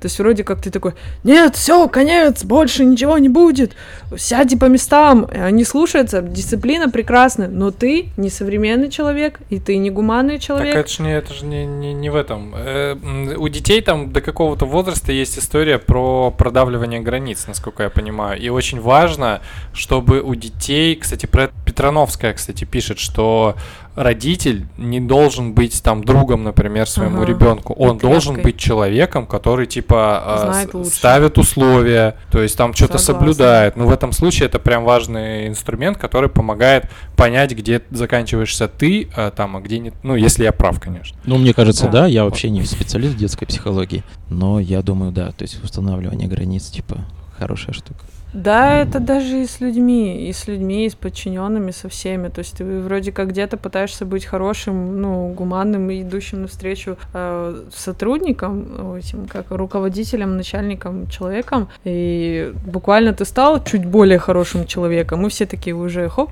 и лапки свесили. И в Биробиджан поехали на выходные. Ну да, да. Но тут, знаете, история. с детьми же еще такая ерунда есть, что э, они же там отчасти продукт воспитания своих родителей, поэтому если они привыкли, что на них орут, и они в этот после вот такого поведения со стороны взрослого, они типа успокаиваются. Они так и будут делать, а если они ни разу не успокаивались, и их никто не поощрял за это после спокойного общения, то они и не будут этого делать. Поэтому вожатым, воспитателям, учителям всегда очень сложно, потому что у них свои какие-то моральные а, принципы в голове, а сталкиваются с ситуацией, mm-hmm. где, ну, ребенок это такое воплощение моральных принципов других людей. и все. Да. Но вообще, все-таки орать, наверное, точно, наверное, точно люблю это выражение, это плохо. Но, по крайней мере, по мне, ну вот, может быть, ты сейчас объяснишь, или Тимур, вы же э, умный в этой сфере, а, как это работает. А, я, например, вообще не могу, когда на меня орут. Ну, то есть, когда мне начинают что-то в стрессе говорить, типа, быстро сделай это, или там что-то не так, все, у меня пум, машина выключилась, ничего, я ничего не слышу, ничего не запоминаю, ничего сейчас не происходит, 10 минут я в отключке, то есть абсолютно бесполезно. Но у меня нет какого-то четкого ответа, я единственное, что по, по себе знаю, что в каких-то экстренных ситуациях э, важно не просто орать э, с целью унизить человека, а важно громко, четко передавать какие-то конкретные а, задачи конкретному человеку. Ты там это сюда, ты там позвони туда. Ну вот и в этом случае, наверное, работает. Если просто стоять и орать, да ты тупой мудак, ну это действительно какая-то фигня. Вот. Ну, у меня такая мысль. Ну да, я думаю, это прикольно, если ты как бы кричишь и, и при этом четко что-то говоришь без злобы. Я думаю, много на это среагирует людей.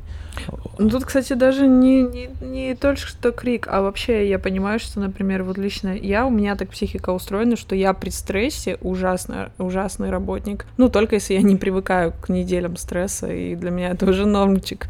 Вот. А вообще очень, э, ну как, ничего не могу делать, если какой-то прям стресс. Вот стресса нет, все прекрасно сделаю, быстро, отлично, замечательно. Какое-то там паника, торопышство, что-то такое, все, выключили. У меня это да, у меня это прям проблема, потому как что... страус, который голову такой в песок.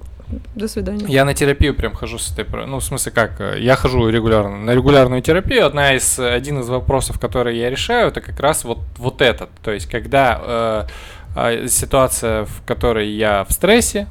Если я про вождение, то я буду говорить про это вождение, почему нет?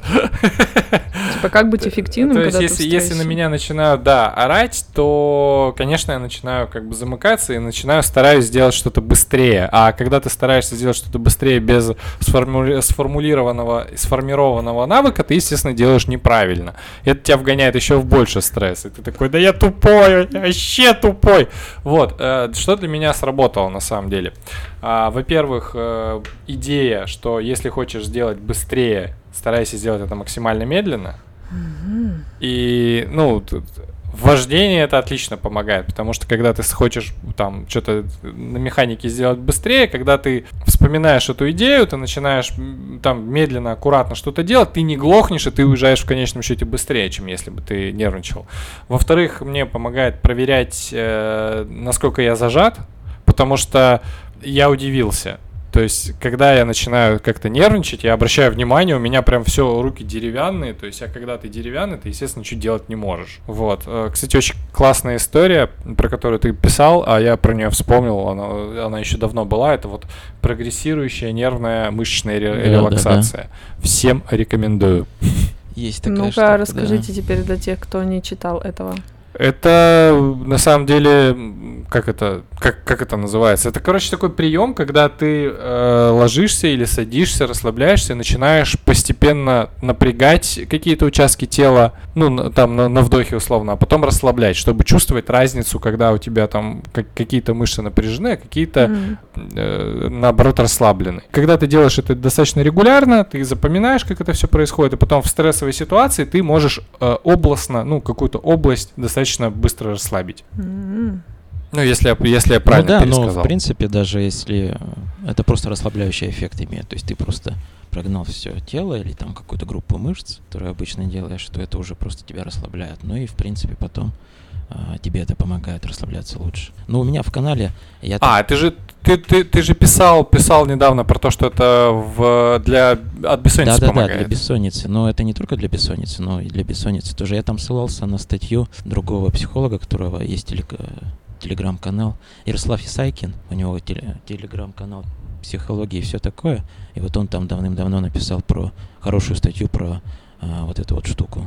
Ну, меня в моменты тревоги и паники спасало что-то похожее на то, о чем говорите вы. Э, я, ну, я до этого каким-то образом сама додумалась. Я когда-то ходила на йогу, очень мало, но там была штука, да, когда все дышат спокойно очень спокойно дышат, вот тупо минуту-две дышат спокойно. И когда меня начинало кноёбить, э, я заставляла себя просто медленно дышать. Глубоко, спокойно и медленно дышать. Вот тут ты ничего себе не говоришь, ты не решаешь никакие проблемы, ты просто стараешься ни о чем не думать и пару минут спокойно дышать. И как бы я себе это объясняла просто тем, что, возможно, сердце так останавливается, паника останавливается. Ну, то есть ты как бы сам перестраиваешь, э, ну как, свой организм паники и беготни на какое-то спокойствие. По крайней мере, мне помогало. Я не знаю, насколько это рабочее. Я читал, кстати, история. сравнение вот этих дыхательных техник, которые помогают. Там и метод Вима Хоффа, это такой чувак, короче, который э, сидит э, там, э, вначале очень дышит как-то там по-особенному, а потом сидит в минусовой воде там, короче, и ему все хорошо. Его, причем он супер исследованный чувак. Действительно есть такой эффект, но не очень понятно, ну, это его особенность или это все все-таки ну, именно знания. Классно, ну вот холодная вода есть не везде, а спокойно подышать и пару минут э, есть везде. Это да, ну, да, да. Я так. к тому, что там, в смысле, сравнивали разные дыхательные техники. Короче, mm. оказалось, что самое эффективное, судя по тому исследованию, это, как кажется, называется когерентное резонансное дыхание. Это когда ты дышишь вдох и выдох у тебя одинаково, там условно 5 э, биений сердца или 5 секунд. То есть, и просто за счет этого, ну, у тебя в минуту получается гораздо меньше вдохов и выдохов, чем обычно. И вот эта э, такая вот инструментальная э, история, она замедляет действительно твое там биение сердца, наверное. Ну, и так или нет? Слушай, не я не очень в курсе вот этих вот именно каких-то конкретных дыхательных техник, но вообще да, то есть общая закономерность, как они там работают, ну или так как думают, что Полина правильно сказала, что дыхание становится медленным, сердцебиение становится медленным, и, в принципе, ты уже а, вот эти вот телесные признаки стресса а, не считываешь, то есть их не, нету, и, по сути, тебе как бы от уже этого полегче. становится спокойнее, да, то есть ну, можно сказать так, что признаков меньше, значит стресса меньше. То есть приходишь к такому выводу. Вот. Ну и в принципе, когда ты, э, то есть для того, чтобы дышать э, определенным образом, нужно суметь перевести внимание на это. То есть ты переводишь на это внимание, чтобы контролировать это. А когда ты переводишь свое внимание, то значит ты уже меньше внимания уделяешь каким-то тревожным мыслям или своим неприятным ощущениям в теле, или э, ну, каким-то возможным последствиям той ситуации, в которой ты находишься. То есть и от этого тоже, возможно, какое-то происходит успокоение.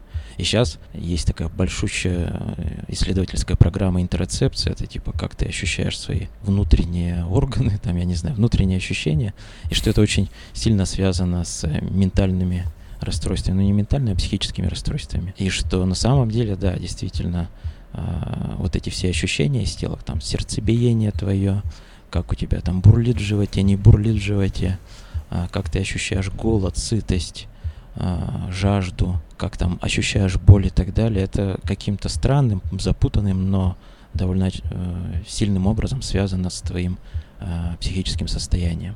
И это сейчас тоже исследуют довольно не знаю, правда, насколько эффективно я.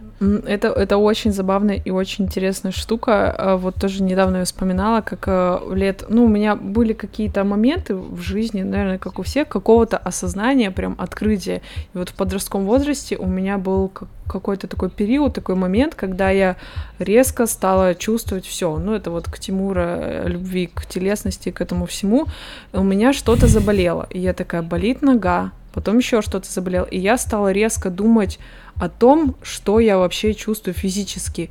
И это был какой-то ужас. Ну, хорошо, я долго в этом не застряла, а, в этом загонении, но я примерно неделю ходила и чувствовала все, что происходит. Типа, как у меня бьется сердце, это было как-то неприятно. Потом, ну это мне было 12 лет, да, там еще ничего особо не скрипит, не болит, а у меня поясница и какая-то оказывается мозоль. Ну то есть ты как будто, как когда ты прислушиваешься, то есть бывает ты не, не обращаешь внимания на шумы, и тебе нормально, ты все делаешь, а бывает ты начинаешь прислушиваться и слышишь миллион всего. Вот у меня так было в 12 лет с моим организмом. И проглатывать как-то больно, и волосы на голове как-то тянут, и вообще вот это все, я думаю, какой ужас, что будет дальше со мной. Но я с этой волны, как это, я не знаю, ипохондрии или чего это, нервности слезла, но я до сих пор иногда Э, ну, понимаю, что я могу как бы вот так нырнуть себя и все это послушать. И в то же время, как хорошо, что мы не слышим и не обращаем внимания на все вот эти какие-то тактильные, болевые, ощутительные вещи, которые у нас есть. С одной стороны, это плохо, потому что некоторые люди совсем на это не обращают внимания, а следовало бы, да, а с другой стороны, это замечательно, что мы можем как-то психологически, физически заглушить вот эти все ощущения, все эти показатели, типа мозоли, там, занозы, еще чего-то, поясницы, плечей. Вот это, кстати, история, этого. ты говорил про серотонин, а вот же она, история про серотонин. Собственно, серотонин — это медиатор, который отвечает за приглушение негативных э, состояний. Ну, то есть по отношению сигнал-шум, если его достаточно, то он просто вот то, что тебе неприятно, он делает как будто бы тише. Вот, там такая... Ну, я у Дубынина слушал, он так рассказывал. Я сижу с умным видом, на самом-то деле. Вот, это показатель твоего ментального э, равновесия, в общем, когда ты действительно все этого не слышишь. И одна история, это вот э, с психосоматикой она тоже связана. Когда ты начинаешь слишком много к себе прислушиваться, ты определенно начинаешь слышать того, чего, на что ты не обращал внимания, тебе начинает казаться, что это что-то не так со мной. Вот, и из-за этого, ну, происходит самозаго... самозагонение, наверное, и ты так... Ну да, да, это стандартно, это на самом деле при панических атаках такая стандартная спираль происходящая. То есть у человека произошла, ну это как пример просто, это не только в панических атаках происходит. У человека произошла первая паническая атака, он очень встревожен из-за этого и просто начинает следить за своим состоянием в 3, в 4, в 5 раз усиленнее. Он прислушивается ко всем своим ощущениям. Mm-hmm. Просто потому что, во-первых, боится, что это повторится, а во-вторых, он не совсем понимает, действительно ли с его организмом что-то не то, или это все-таки паническая атака. И из-за того, что он гораздо больше уделяет внимания своим телесным ощущениям, а, он больше тревожится просто потому, что ну, сердце там где-то стукнуло не так, где-то какие-то неприятные ощущения после того, как поел. И вот это все накапливается, и получается, что он, э, ну, сам себя грубо говоря, загоняет в стрессовое состояние. А панические атаки, они как бы происходят в, чаще, когда ты в стрессе. Ну и вот такой порочный круг. Я сейчас думаю про своего батю. Ага. Ну, просто про него периодически говорят, что ты такой там, ну, не творческий человек, там, не такой, не эстет, не еще что-то там. У меня нормальный батя, он военный, но ему настолько на все похуй, он может спать вообще в любой обстановке, сидя, стоя, ему прекрасно, он всегда спокоен, доволен, у него вот эти шумы, свет, гранаты, все мимо него проносится, у него с серотонином, да, мне кажется, все вообще в порядке, то есть его вообще вообще это не колышет. Что там хоть гром греми, что-то будет происходить, у него все спокойно, никаких панических атак, нормально, проснемся, все сделаем. Ну вот, кстати, на самом деле, если возвращаться к первой теме нашего, нашей встречи, то есть, ну а зачем здесь серотонин-то приплетать? то есть серотонин работает... А, я не знаю, ну вы же только что сказали, что вы... Да, это Тимур, это не я. Не, ну вы можете приплетать... Это я, смотри. А, это Дубынин, это не Тимур, это Думынин. Да нет, Дубынин классный. Вячеслав Альбертович очень крутой популяризатор и, и, и уч, ученый. А, и к чему, почему я это приплел, потому что это как бы история в моей картине мира, и она как будто бы вот те знания, которые я об этом почерпнул, они как будто бы становятся не бесполезными, потому что я такой типа могу а, могу э, этим феноменом что-то объяснить, но по сути дела, конечно, можно было бы и не приплетать. Ну просто, да, я понял, просто, но мне кажется, что это вот то упрощение, которое, по моему мнению, оно уже вредным становится. То есть упрощения бывают полезными, а иногда бывает, когда ты какую-то штуку упрощаешь настолько, что это уже вредно, потому что ты теряешь какую-то, не знаю, какую-то важную часть, и все у тебя разваливается. Но Дубынин-то, я, может, даже смотрел эти лекции, Дубынин-то, он, наверное, говорил, что какие-то есть там поведенческие эксперименты с животными. Скорее всего, он там говорил про, э, ну, поведенческое ингибирование, вроде так по-русски термин. Тогда э, серотонин связан с тем, как животное ограничивает себя в каких-то автоматических реакциях. То есть оно, например, не бежит э, к миске, побыстрее наестся, оно начинает красться к этому или вообще останавливается. И серотонин связан вот с этим ингибированием, подавлением вот этого а, отклика. То есть как вот с таких экспериментов, ну и может есть другие какие-то, добраться до того, что серотонин помогает не реагировать на негативные стимулы, но это сложно. То есть здесь нужно очень много еще логических шагов сделать. И в принципе, если это тебе помогает как-то это все осознать саму функцию, то ладно. Но серотонин это тебе не помогает понять, это точно. Мне кажется, только так.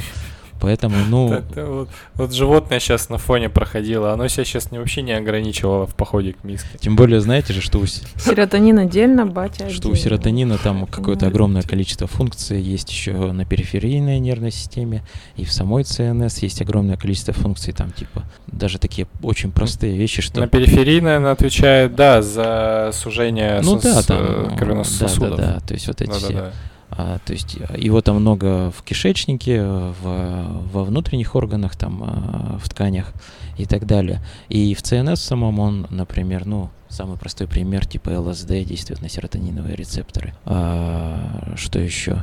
То есть а, есть, по-моему, да, есть а, ген, воина, который все там называют, он тоже связан с... А, ген воина, что-то знакомое. Ну, люди агрессивнее становятся, то есть есть такие большие выборки людей, э, изучали и, дескать, моноаминооксидазы, то есть это та, которая, э, значит, все эти моноамины разрушает, э, вот, недостаток этого функции, экспрессии этого гена связан с повышенной агрессивностью. Правда, этот ген, вот это вот вариант гена, он есть у очень большого... И очень редко, когда э, эти люди поступают агрессивно, но вот если брать агрессивных людей, то у них почему-то чаще yeah. именно такой ген, вариант гена есть. Вот. И это тоже связано с э, серотонином. То есть, смотрите, уже на поведение это и, ну, грубо говоря, галлюцинации, и агрессия, и страх, и тревога. То есть это уже очень много функций чисто поведенческих, таких психологических. И как их объяснить просто тем, что ты не реагируешь на негативные стимулы, но это уже невозможно. Ну, как-то у меня просто зацепляется мысль за то, что ну, сложно очень так думать. Вот. Но я при этом э, соглашаюсь, что если человеку помогает какой-то способ мышления, он при этом к нему критично относится, то есть он понимает, что это для него его такой особый способ думать, то это вполне приемлемо, это нормально и хорошо. Ну, я не знаю, я подумал, что, наверное, надо вернуться к изначальной теме, а то мы куда-то совсем далеко ушли, поэтому я начал это. А ну, это да. же на самом деле абсолютно а, ну нормально. Ну ладно, это ладно. Как бы мы, мы же на... Да, да, мы наоборот э, стараемся сделать такую вот не интервью, а скорее атмосферу, поразгонять, подумать над тем, что парит в, как... в каком-то русле. Потому что а, плюс подкаста все-таки в том, что ты можешь с друзьями условно собраться на кухне, но э, это какая-то зыбкая, зыбкий контекст условно. То есть там у каждого что-то свои какие-то. А здесь ты все-таки пишешь, делаешь какое-то дело, у тебя есть какая-то тема, вы садитесь и такие начинаете что-то разгонять. Ну это прикольно, да, мне нравится. Вот. Че, я тогда сделаю выводы пока что, что ничего не понятно, Ничего нельзя утверждать, даже если ты что-то знаешь, потому что все переменчиво, ничего не так однозначно, как тебе кажется. И серотонин и батя — это не самые связанные вещи. Эм, вот. Но нет, на самом деле совы не то, чем кажутся. То есть серотонин и батя, скорее всего, очень сильно связаны, но не так, как ты думаешь. Ну и, в принципе, на самом деле прикольно. Можно читать про серотонин. У меня там в отложенных статьях есть огромная, чудовищная, сложная статья, которую я боюсь, про поведенческие функции серотонина. А я ее пытался начать читать, и ну, я прослезился и пока отложил. Вот. Но, например, если я ее прочитаю, то там будет, я думаю, какая-то более-менее правильная информация и именно вероятностная природа, то есть там, скорее всего, будут даны какие-то вероятностные значения, типа вот эта вот модель серотонина, она показывает себя хорошо в таких-то процентах случаев, такая-то, такая-то, можно какие-то вот представления уже создать. А потом уже вот на таких подкастах или там в разговорах на кухне с друзьями можно себя считать очень умным и всех поправлять. И это очень прикольно, мне нравится это делать. Вот, и от этого тоже получаешь положительные эмоции, поэтому серотонин может здесь положительно вот так сыграть. Вот. Ну и в принципе, мне кажется, что... Ну просто если тебе любопытно, мне очень часто любопытно, я читаю именно просто потому, что интересно. Ну это круто, мне положительные эмоции доставляет. Если это тебе положительные эмоции доставляет, то, конечно, изучай серотонин сколько угодно и, в принципе, составляй свою картину мира о нем. Ну, это всегда лучше, чем Дарья Донцова. Так тут даже нет, тут даже дело не в том, что-то лучше, что-то хуже. Я думаю, что если ты как бы типа на волне, ты типа читаешь. У меня просто иногда я вообще ничего не читаю. И типа, и очень часто себя из-за этого виню, и мне кажется, что это неправильный подход к делу. Потому что у меня все циклично, я э, сколько, хоть сколько я себя могу заставлять, у меня ничего не получится. А потом это само собой происходит, и я могу очень много всего прочитать, быть продуктивным, а потом опять. И я думаю, что просто надо себя принять таким. Если ты читаешь Дарью Донцову, типа, ну и ладно, почему бы и нет. Кстати, это очень спорное заявление, потому что мы с Дашей Варламовой э, говорили, это вот она написала путеводитель по психическим расстройствам для городского жителя. Вот, и она говорит, что наоборот, э, проблема-то в том, что люди часто стараются провести отдых с пользой и mm-hmm. выбрать вместо Дарьи Донцовой э, большой э, этот манускрипт по серотонину. От этого они нифига не отдыхают, потому что это работа. Mm-hmm. Вот, а чтобы все-таки отдохнуть, как-то расслабиться, тебе нужна Дарья Донцова. Вот, это к слову о снобизме. Ну да, да, да, есть такое. Не могу поспорить. Да, я пыталась просто это оправдать тем. Я сначала думала, что Полина не щеголяли мы знанием научных фактов и нечего начинать, потому что все это не точно и, скорее всего, не так, как ты это скажешь. И а даже если ты скажешь это правильно, то через две недели оно будет неправильно или есть еще одна теория, которая говорит о другом. А вот, но все же я подумала, что хорошо читать про всякие научные нейро-нейро штуки, потому что если ты про это читаешь с интересом, э, то это лучше, чем если бы ты с интересом читал Дарью Донцову. Но никто не имеет ничего против Дарьи Донцовой. Вот. На самом деле очень э, сложный, э, сложный вывод, очень такой, такой нюансированный, очень крутой. На самом деле. Какое слово было? Ну, типа с нюансами, типа очень много аспектов, как ты там что а. вот. Нюансированно. Ну вот такая я. Ну да. В основах все очень просто. У Иванчая в статье это упоминается, хотя он потом соскальзывает на то, что МРТ, оно не очень МРТ, и что там проблемы с, ну, с самим способом сбора данных. А есть еще вторая проблема с тем, что когда ты посмотрел на активность нейронов или там на то, насколько там э, твой серотониновый нейрон, значит, экспрессирует какие-нибудь гены или там э, выделяет из себя какие-нибудь э, нейромедиаторы, э, это никак, ну, очень сложно совместить с поведением. И если это пытаешься совместить, то получается, что это связано с тучей всякого поведения, с, разным, с разным поведением, с разными эмоциями, с, разным, с разными когнитивными какими-то функциями. Самая простая идея это то, что серотонин не может, а, по крайней мере сейчас, выполнять какую-то одну функцию. Если человек тебе говорит, что вот ты поел что-то, ну, что повышает твой серотонин. И ты будешь таким. Да нет, потому что там какие-то динамические будут взаимодействия, чертовски сложные. И это будет еще взаимодействие с твоими какими-то генетическими предрасположенностями и с твоим каким-то опытом. И эффект может быть твой на вот это вот воздействие, что ты поел серотонин, оно будет совсем другим.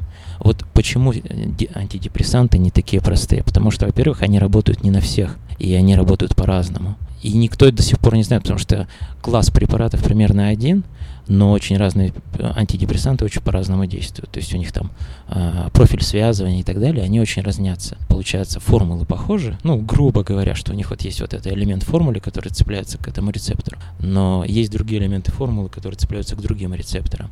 И получается, что эффект очень разнится. И бывают э, всякие странные. Там у кого-то э, серотонин вызывает побочные эффекты в виде снижения сексуального влечения, кто-то еще что-то делает. То есть там очень большой перечень вот этих побочных эффектов. И это не значит, что у всех все сразу будет, весь этот перечень. Это значит, что у каких-то людей это возникает, у каких-то дру, э, других людей и другое. И это все обязаны писать, конечно, фармпрепараты, э, фармкомпании.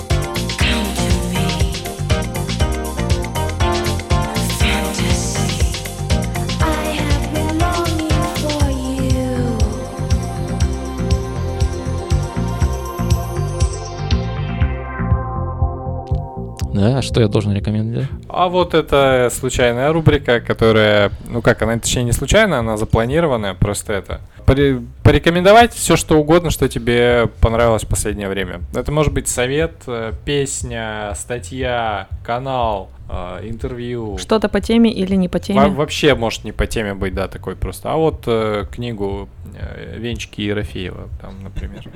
Ну, короче, просто какой-нибудь. Полин, если у тебя есть что-нибудь, может, для примера. Я почему-то просто подумала о холодном пиве Хайд безалкогольном, которого я очень сильно люблю. Вообще-то это рубрика Тимура, я пиво в принципе не люблю. А, но я люблю безалкогольное японское пиво, вот что я поняла, и это прекрасно, и это вгоняет меня в приятную ностальгию по Японии, когда ты за обедом брал в Японии маленькую баночку пива, они пьют его не небольшими сиськами, как у нас из магазинов некоторые люди тащат, а маленькими баночками, и это очень всегда приятно. Я еще подумаю, что можно для ума, а, а пока передаю эту ветвь тебе, Александр. Мне? А, да. Слушайте, я не знаю, я, наверное, скажу, что я сейчас читаю книгу «Нейронаука интеллекта», и она вроде прикольная, поэтому я ее порекомендую. Там автор Хайер, я не помню его имя. Чувак э, изучал что-то 40 лет, он пишет 40 лет интеллект, и э, он стоит на таких позициях того, что интеллект это такая биологическая очень штука. Как он пишет, я там прочитал, наверное, главы две, что он будет эту всю книгу доказывать. И мне очень интересно. И я, наверное, хочу порекомендовать ее, потому что поначалу она очень крутая, по-моему, кажется. А у меня еще сюда вопрос. А если кто-то, типа меня, например, захочет узнать что-то о нейроштуках, э, с чего начать? Есть ли какой-то канал, телеграм, что-нибудь, книга, ну, что-то достаточно легкое про нейробазу, что мы говорили, да, об этом. Э, да, да, вот лекции Дубынина прикольные совершенно, я думаю, у него их там очень много, но он пишет, ой, то есть э, рассказывает, ну, во-первых, он психофармакол, нейро, по-моему, психо, там, или нейро, нейрохимик, он нейрохимик, да, в первую очередь. А, и он больше именно с этой позиции рассказывает. То есть он про дофамин, серотонин, про то, где они в мозге, какие есть центры и так далее, и как они на, на поведение у него два, у него два курса, у него в МГУ два курса писалось. Первый курс, э, ну это дополнительные курсы факультативные для любых специальностей, поэтому они типа общие. Самый первый, он именно про структуры мозга, то есть, ну, он там рассказывает с точки там 10 или 12 часовых, и, и он очень классный рассказчик, то есть он очень классные примеры такие приводит. А вот второй курс, он уже про химию конкретно, угу. то есть они разбирают базовые вот эти Вот, но у него еще, по-моему, лекции или две были про иммунологию в свете связи с нейросайенс. Да, да, да, да. Тоже, по-моему, крутая штука. Ну, достаточно такая понятная и так далее. Есть еще курс лекций, которые перевели на русский. Это «Сапольский биология поведения». Вот, тоже, в принципе, неплохая и рассказывает прикольно. Значит, есть, а, если из таких вот прям а, научпопа, есть очень крутая серия книг, но она как бы она с одной стороны вводная, и с другой стороны она довольно основательная. То есть если это прям завлекло и хочешь узнать что-то прям и вроде и не хочешь сильно страдать от всяких терм- терминов и трудностей, но при этом хочешь узнать что-то стоящее. Мозг, разум и поведение, по-моему, называется серия книг. Такие они зелененькие, а, блин, слушай, не помню, кто там их написал, кто редактор. Вот, но это введение в когнитивную нейронауку. Там прям вот именно что когнитивная нейронаука, она пытается ответить на вопросы, как, значит, структуры мозга можно привлечь для объяснения того, как мы думаем Э, о чем мы думаем, как вспоминаем и так далее. Довольно прикольная штука. Вот. А из какой-нибудь художественной литературы я недавно прочитал, ну, это нон-фикшн, э, заговор, заговор против человеческой расы. Наверное, сложно это кому-то рекомендовать, но мне по понравилось. То есть это очень специфическая штука, это философия пессимизма. Вот. А из фильмов... Из, фи... Класс, Женя Из фильмов есть очень прикольный фильм, который я недавно посмотрел, он очень редкий. Его там сняла э, есть семья э, американская, и они, значит, снимают фильмы за гроши, сами пишут сценарии, сами там пишут музыку, сами снимаются в них. Вот. И фильм называется «Чем глубже копаешь». Это хоррор про, ну, оккультный хоррор. Он не очень страшный, но довольно прикольный. То есть можно его посмотреть. Чем глубже копаешь, да. Прикольно. Я еще вспомнил, какую книгу можно посоветовать для введения в эту всю историю. А, «Воля и самоконтроль» Ирины Якутенко. Это би- биолог. Она ну, вообще очень классно, популярная книга, мне кажется, просветителя даже за нее получила. Mm-hmm. Прикольно. Вот, да, вторая книга у нее сейчас вышла, называется «Вирус, который сломал всю планету», про коронавирус, соответственно. И это один из тех каналов, которые, например, Безвольные каменчики телеграм-канал называется. Я вот его ак- активно читаю для того, чтобы узнавать какие-то новости от каких-то новых э, штаммах, что происходит вообще, насколько это все там проверено, не проверено. Вот это, это все классно. Естественно, телеграм-канал э, Саша Don't Panic. Он как-то по-другому же, да, вначале назывался? Да, но это не важно. А, а что за... Почему Don't Panic? Почему бижутерия? Вдруг ты расслабился, если не расслабился? Да нет, я расслабился. расслабился. Бижутерия это потому, что меня один пациент э, спутал с э, продавцом бижутерии. Вот, поэтому а. он мне говорил, что я очень похож на кого-то, у кого он покупал бижутерию. Я думала, ты приходил к нему в халате и в бусах. Именно, именно, именно так я и ходил. У меня да. есть знакомый, который проходил э, практику по клинической психологии в, на Кубика. Э, ну, это у нас есть э, психдиспансер в Хабаровске на Кубика. И говорит, там был пациент один, э, который писал постоянно какие-то поэмы. Ну, то есть у него прям огромное количество это было, но правда из двух слов. Э, сундук, бурундук, бурундук, сундук, сундук, бурундук, бурундук. Ну, то есть вот такого плана. То есть это прям нам процесс не остановить был. Тогда от меня еще финальная рубрика э, про пивко. Пиво называется Sit Down Pills, типа игра слов Sit Down Please.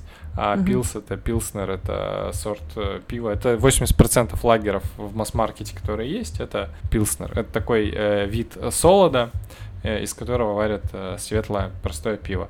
Очень классное э, летнее пиво, очень сильно охмеленное, то есть у него все 4 градуса, то есть это классический очень питкий, дебильное слово, но я не могу придумать другого никакого. Короче, хорошо пьется, вот, при этом очень похоже на какую-нибудь New England IPA с характерным каким-то цитрусовым привкусом. Короче, мне очень нравится, тем более это еще пивоварня FF Brew, которую я очень люблю.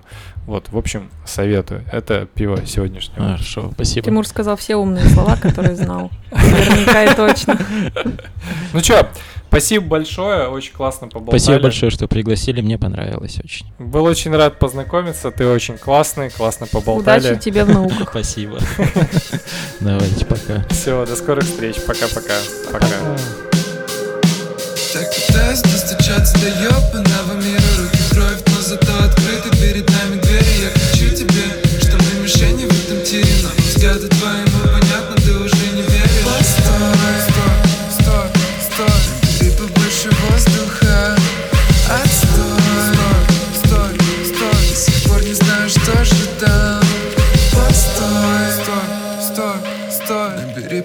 больше воздуха. Отстой. Стой, стой, стой. До сих пор не знаю, что же там. На корабле без реки моря Асфальтом расцарапанные животы. Не понимаем, зачем они разводят перед нашими глазами мосты. Глаза и мосты. На корабле без реки моря Асфальтом расцарапанные животы. Не понимаем, зачем они разводят перед нашими глазами мосты глазами мосты, масло Асфальтом расцарапанные жилоты Так часто думаем о том, что на корабле Просто легче верить в то, что велики. Хотя прощала до дна животы Асфальтом расцарапанные животы Так часто думаем о том, что на корабле Просто легче верить в то, что велики. Хотя прощала до дна